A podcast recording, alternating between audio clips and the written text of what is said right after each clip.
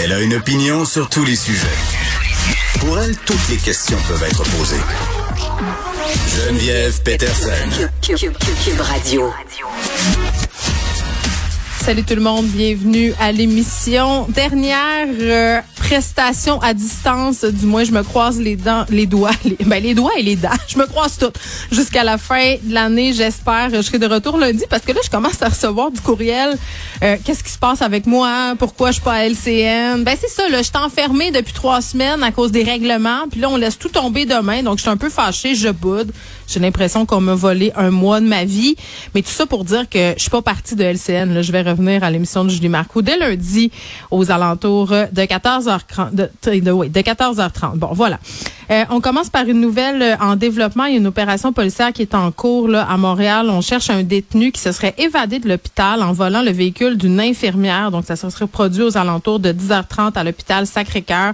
C'est au coin du boulevard Gouin. C'est dans le coin d'Unsick quartier-ville et pendant euh, bon que ça se passait là ben ce détenu là évidemment il était sous la responsabilité d'agents correctionnels euh, cet individu là qui serait Gaétan Campo, 49 ans, a été conduit à l'hôpital pour des raisons qui n'ont pas été précisées là, à venir jusqu'à maintenant par les autorités. Donc voilà, il est en fuite et on le cherche un peu partout. Évidemment, on va surveiller ça pour vous.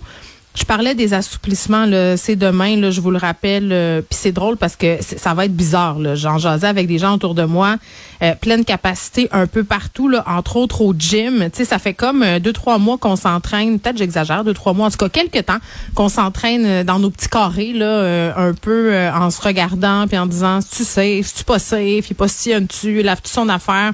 Donc, pleine capacité dans les gyms, pleine capacité dans les salles de spectacle. On retrouve un peu la vie d'avant et j'insisterai jamais assez sur le côté transitoire de l'affaire. Je pense qu'il va falloir se laisser du temps, puis c'est bien correct. Je radote ça là, depuis le début de la semaine, mais je pense qu'on sous-estime les effets psychologiques euh, de toutes ces mesures sanitaires sur nous. Là. On, oui, on a hâte, oui, on est content, puis je suis pas en train de dire que ça n'a pas rapport d'avoir enlevé toutes ces mesures sanitaires-là. On est rendu là mais laissez-nous un petit peu de temps pour s'adapter, pour se remettre dans le B de la vie normale, entre guillemets, parce que ça fait deux ans quand même hein, qu'on est là-dedans. D'ailleurs, on commémore euh, depuis deux jours la mémoire des victimes de la COVID-19. J'espère qu'on les oubliera pas, ces gens-là. Honnêtement, ça a été un méchant électrochoc de se rendre compte et de réaliser, puis on le savait déjà, mais on l'a eu en pleine face, à quel point notre système de santé était en ruine, à quel point on avait des problèmes de gestion dans les CHSLD, dans les RPA. Et ce que je trouve triste là-dedans, c'est que ça nous aura fallu ça peut-être pour avoir envie de faire bouger les choses, mais ça ramènera pas ceux qu'on a perdus pour ces raisons-là. Tu sais, quand je regarde ce qui s'est passé au, euh, chez, euh, CHSLD, euh, à la résidence Aaron et un peu partout, ce qui se passe dans nos hôpitaux, les infirmières exténuées, tout ça, des gens qui sont partis en dépression, il y a des médecins aussi qui ont mis fin à leur jour. Euh, tu sais, je le sais, c'est dur de parler de ça ce matin, là, mais faut pas oublier ça. C'est pas parce que le soleil revient qu'on se déconfine, qu'on regarde en avant, qu'il faut oublier les gens qu'on a perdus pendant ce combat-là qu'on mène depuis deux ans. Et d'ailleurs, on va revenir sur la pandémie avec Roxane Borges de Silva qui est l'une de ces scientifiques finalement.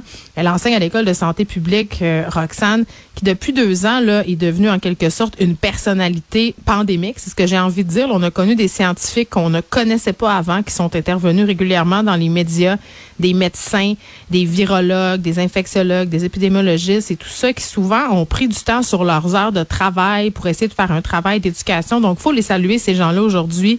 Et euh, on va discuter avec Roxane justement de, de ce qui nous reste de cette pandémie-là, euh, aussi euh, de ce qui devrait rester. Est-ce que ça va trop vite? Si on veut, euh, ce déconfinement-là et qu'est-ce qui l'a marqué, elle, comme scientifique, là, depuis ces deux dernières années? Donc, on aura ça et émission chargée aujourd'hui, là, entre autres, Joe Biden qui s'est engagé à éviter une confrontation directe avec l'OTAN et la Russie, évoqué pour la première fois le concept de troisième guerre mondiale. Et là, je sais que chez nous, à la table, puis avec mes enfants, ça revient souvent, le maman, est-ce que ça va être la troisième guerre mondiale? Est-ce qu'il va y avoir un incident nucléaire? Je pense qu'il y a bien des Québécois qui se posent la question à travers le monde. C'est une des inquiétudes qu'on a. On est resté très, très marqué par la Deuxième Guerre mondiale et je pense que c'est pas une erreur de dire qu'on pensait jamais que le spectre d'une guerre mondiale allait ressurgir avec tout ce qui a été mis en place pour que ça ne se reproduise plus jamais. Euh, aussi, vraiment, grosse nouvelle qui vient de tomber tout récemment. Rafid Badawi, le, blogueur euh, qui était écarcéré en Arabie saoudite depuis des années, euh, a été relâché, donc va être libéré. Dix ans, c'est ce qu'il a passé derrière les barreaux, mais ça vient avec tout un paquet de conditions, cette libération-là. On sera avec sa conjointe, euh, Ensaf Haïdar, un peu plus tard à l'émission, et on va revenir sur le dossier là, des, des, des gens qui sont racistes envers les Russes, du racisme anti-russe, des commerces qui sont la cible de discrimination des personnes russes qui, sur les médias sociaux, essuient des commentaires absolument dégueulasses. Euh, je pense qu'on est capable de faire mieux que ça. Je pense qu'on est capable de faire la différence entre la guerre de Vladimir Poutine et le peuple russe, mais vraiment, ça inquiète certains experts. On sera avec une sociologue un peu plus tard pour jaser tout ça.